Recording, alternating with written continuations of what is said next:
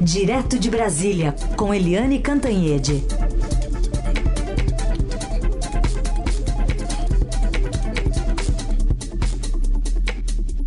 Oi, Eliane, bom dia.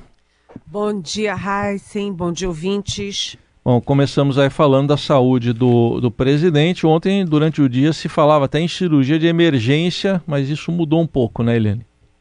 É, uh, na verdade, eu conversei com médicos ontem, inclusive com médicos do hospital onde o presidente está internado em São Paulo. Eles dizem o seguinte: o presidente já fez seis cirurgias, né? Por quê? Porque depois da facada é, vieram as aderências. Quando você faz cirurgia, você tem aí a possibilidade de ter aderências. O presidente tem aderências. Essas aderências criam é, suboclusões intestinais.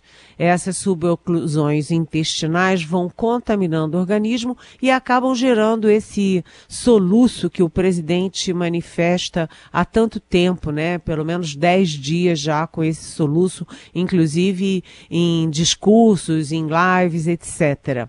E o soluço, quando você tem uma suboclusão é, abdominal, ele causa dor, né? Causa desconforto, dor. Portanto, uh, foi um erro do presidente demorar tanto a procurar auxílio médico e acabou procurando de madrugada, ou seja, a dor deve ter sido intensa para ele ter sido é, transferido no meio da madrugada para o hospital é, das Forças Armadas aqui em Brasília.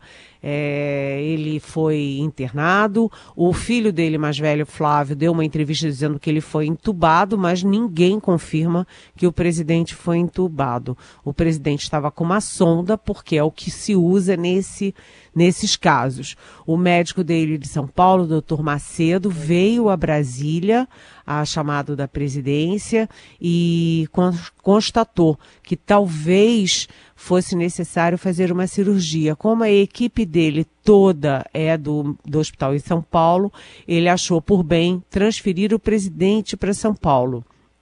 Presidente foi transferido ontem, no meio da tarde, por volta de 5 horas. Uh, já chegou em São Paulo, já se internou. E nos primeiros exames de São Paulo, o diagnóstico é de tratamento clínico conservador. Ou seja, eles vão tentar é, desobstruir o presidente, vão tratar o presidente sem cirurgia.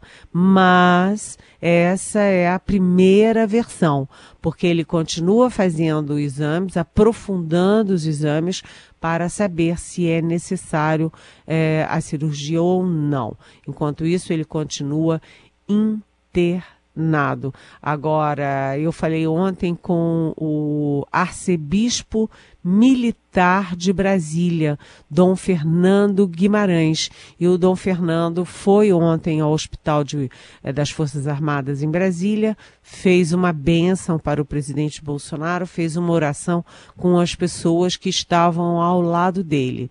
E também falei com o vice-presidente Hamilton Mourão, que não tinha sido comunicado. Eu falei com ele já no meio da tarde, já no finzinho da tarde, e ele não tinha sido comunicado.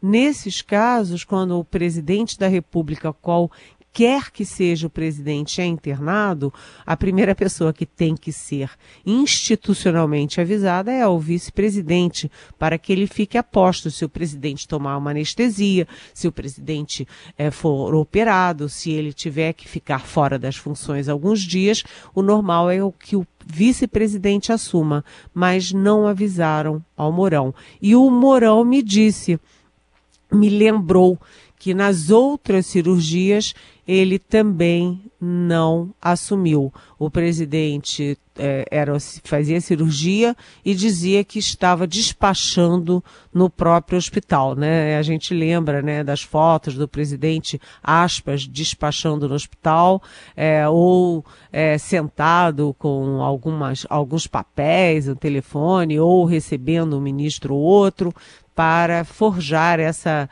imagem de que estava despachando e impedir a posse do Mourão. E, sim, sendo assim, o vice Mourão foi para Angola para uma reunião de presidentes dos países de língua portuguesa, ou seja, Brasil, Portugal e os países africanos que usam o português. E, e aí é o seguinte: em caso de necessidade, se a internação for mais longa, alguma coisa assim, o Mourão está bem longe, porque o avião dele não tem a autonomia para vir direto de Angola para o Brasil. Ele tem que fazer uma parada técnica é, num país da África, no meio do caminho, parada técnica para abastecer. Ou seja, se for necessário assumir, vai demorar para o Mourão chegar. No segundo, o segundo da linha sucessória é o presidente da Câmara, Arthur Lira, que tem, é, que é réu no Supremo Tribunal Federal e, e não pode assumir. Há aí uma dúvida jurídica, porque como ele entrou com recurso, a dúvida é se o recurso é, suspende né, a condição de réu e ele pode ser, é, pode é, assumir ou não. Há dúvidas, não há uma resposta objetiva quanto a isso, mas aparentemente ele não pode assumir, porque o recurso não retira dele a condição de réu. E Uh, o terceiro na linha de sucessão, portanto, é o, o, o, presidente do Senado, Rodrigo Pacheco. Mas isso aí é numa hipótese remota de o presidente sofrer uma, uma cirurgia mais longa, ou uma anestesia mais longa, ou precisar ficar mais tempo afastado. É, ninguém está trabalhando com essa hipótese nesse momento, nem os médicos, nem o Palácio do Planalto, nem o mundo político, Heisen? Bom, Eliane, é, internação aí de uma pessoa, qualquer pessoa, lógico a gente espera que a pessoa melhore de saúde, o mesmo aí para o presidente. Agora, ontem se viu uma repetição de um, de um fato aí que foi uma politização do que aconteceu em 2018, se bem que lá a gente estava numa campanha eleitoral efetivamente, né? Ele foi esfaqueado numa campanha eleitoral, mas a imagem do presidente ontem é, de peito nu e com um ataque ao PT. É, olha, realmente, e tem vencido, tem sido muito criticada essa politização do presidente Jair Bolsonaro, né? É completamente indevida né? As pessoas têm uma dimensão humana. Ontem era a pessoa do Jair Bolsonaro que estava é, com dores, que estava internado, que estava passando por exames, né? É, não faz o menor sentido nem a publicação daquela foto, nem a publicação daquele texto do presidente nas redes sociais. O presidente, como você bem disse, Heisen, está tentando repetir 2018. Em 2018, como candidato, o presidente usufruiu politicamente da condição de esfaqueado né? Porque ele ficou protegido, não precisou ir a debate nenhum, né? Imobilizou todos os adversários, porque nenhum adversário conseguia é, criticar e atacar um opositor que está é, esfaqueado, doente, em algum momento correu até risco de, de morte, ou seja, é, ele teve lucro político com uma condição adversa, humana, pessoal. E agora o presidente não é candidato, mas o presidente está numa condição política muito frágil, muito delicada. Ele perde apoios é, a, olho, a olho nu em todas as pesquisas. Né? Se a eleição fosse hoje, ele perderia para o ex-presidente Lula em primeiro turno. Ele tem uma CPI revelando coisas do arco da velha do governo dele, quer dizer, não bastasse o negacionismo dele próprio, e toda hora a gente ouve é, o presidente atacando as vacinas, as máscaras, o isolamento, tudo né, de combate à pandemia. Não bastasse isso, agora também tem revelações de negociações, contratos, etc., muito estranhos, conduzidos pelo Ministério da Saúde e com aval e participação do próprio Palácio Planalto. E aí o presidente põe uma foto de semi, é, de peito nu, é cheio de fios, né? Como você fica quando está internado numa situação assim, fio e sonda, etc. E posta um texto em que ele não cita o esfaqueador. O nome do esfaqueador é o Adélio Bispo, mas lembra que ele é, era um velho militante do PSOL, e aí o presidente chama o PSOL de é, braço é, esquerdo do PT, cita o PT, né, e diz que aquilo foi um atentado não contra ele, mas contra a democracia. Veja bem a conexão. O presidente é acusado de atacar a democracia, atacar os instrumentos da democracia, atacar o Supremo, atacar o Congresso e até as eleições. E agora ele vem dizendo que ele é que foi alvo aí, ele é, e a democracia que foram alvos de, de ataque naquele momento. E o presidente também diz que assumiu para fazer um governo de prosperidade, ou seja, ele fez umas, uma campanha ali do governo dele e termina com um slogan de campanha. Isso é totalmente inadequado e vem sendo bastante criticado. O uso político de uma condição humana, né? É mas, enfim, é aquela coisa. Outra coisa muito, vamos dizer, um detalhe dessa história é que quem está acompanhando o presidente, acompanhou no avião, acompanha no hospital em São Paulo, é o filho, o 02, o Carlos Bolsonaro, vereador do Rio de Janeiro. A primeira-dama, Michele, não ah, apareceu até agora. É, é uma situação familiar, não temos nada a ver com isso, mas eu cito apenas como um detalhe, Heisen. Participação de Eliane Cantanhede, direto de Brasília, agora para falar da CPI da Covid, que ontem ouviu Emanuela Medrades, que, para quem estava em silêncio na véspera, foi para cima até de alguns senadores, e hoje tem mais depoimento, né, Eliane? É, é é aquela história, né? Os senadores acharam, né, pelo menos os que eu conversei, a tal da Emanuela Medrades muito petulante.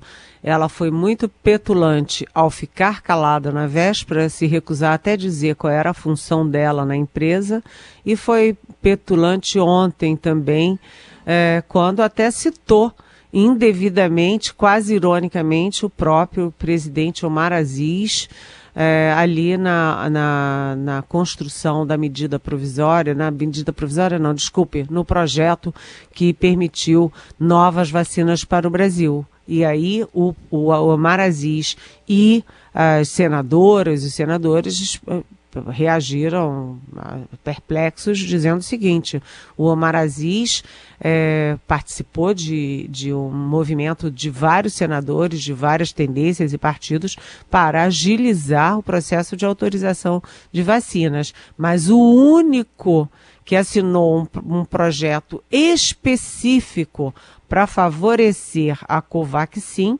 foi o líder do governo na Câmara, Ricardo Barros. Então é preciso ficar claro. Um fez um projeto direcionado para a Covaxin. Os outros estavam pensando genericamente em como dar cobertura ao povo brasileiro com as vacinas.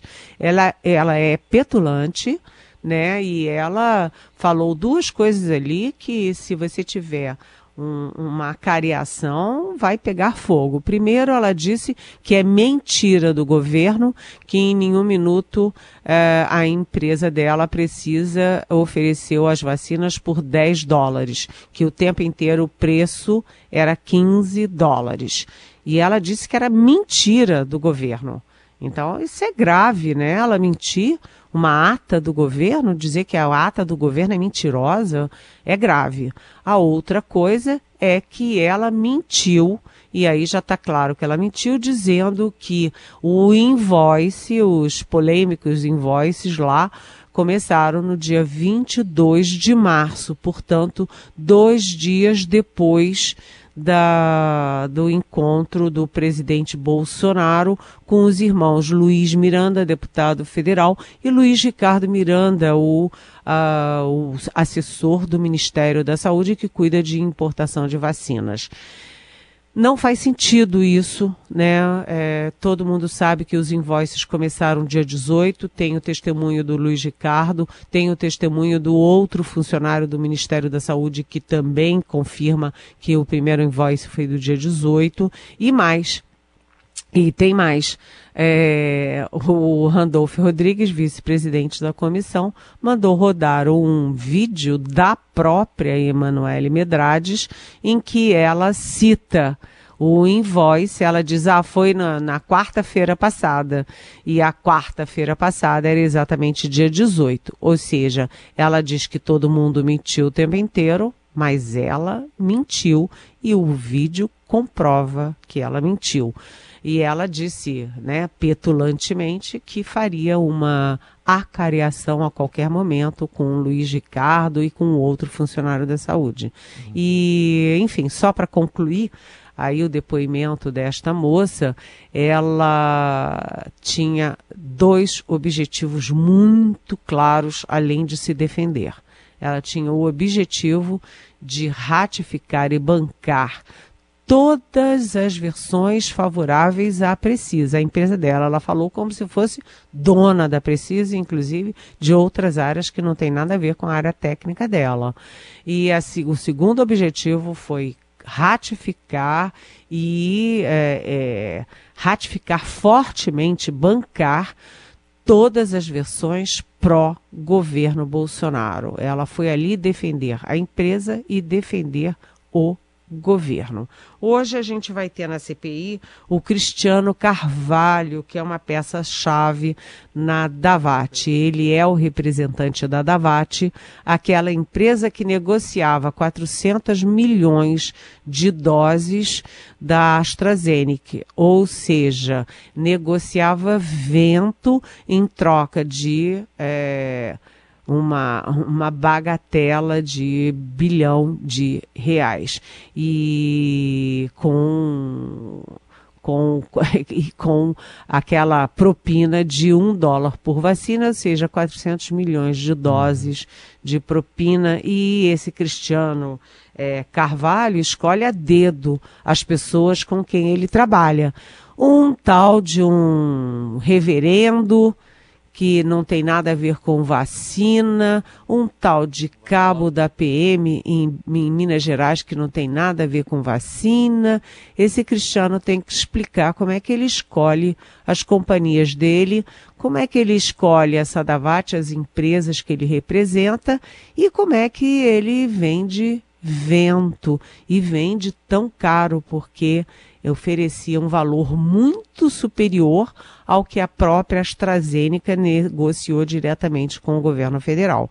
E o pior nessa história é que o Ministério da Saúde deu guarida a esse tipo de gente. Uhum. Né? Recebeu, negociou, jantou, é, mandou e-mail, etc. Tudo o que não fez, por exemplo, com a sólida e que, e, e, e sólida Pfizer, cheia de credibilidade, Heisen. Bom, Eliane, outro assunto para a gente fechar, o deputada Perpétua Almeida apresentou com uma grande adesão lá de outros deputados uma proposta de emenda à Constituição para limitar a presença de militares da ativa em cargos civis, apelidada carinhosamente de PEC Pazuello. Exatamente. A PEC Pazuello foi apresentada ontem e está indo de vento em popa, Heisen. Isso aí vai dar pano para manga. Por quê?